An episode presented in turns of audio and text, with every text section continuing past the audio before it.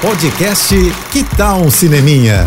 Dicas e curiosidades sobre o que está rolando nas telonas, com Renata Boldrini. O ano vai se encerrando, não tem como não fazer aquela tradicional listinha dos melhores filmes do ano, né? Pois eu quero deixar os meus favoritos aqui para vocês. Olha, eu selecionei 15 filmes que eu assisti apenas no cinema, tá? Alguns eu vi inclusive em festivais de cinema, então não estrearam ainda, mas anota a dica porque ainda vão chegar e valem a pena. É claro que também não foram só esses 15 que eu amei esse ano, mas eu tinha que fechar num número, então eu separei 15. E eu começo pelo meu favoritíssimo do ano.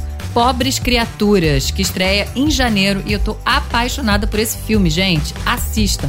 Bom, os próximos não estão em ordem assim de preferência, não. Eu amei realmente todos.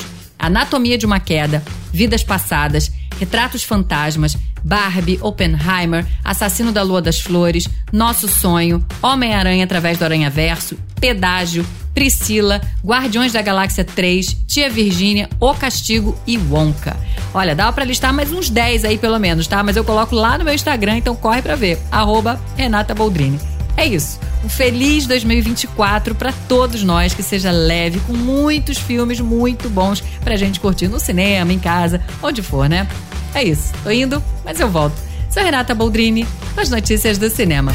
Você ouviu o podcast Que Tal um Cineminha?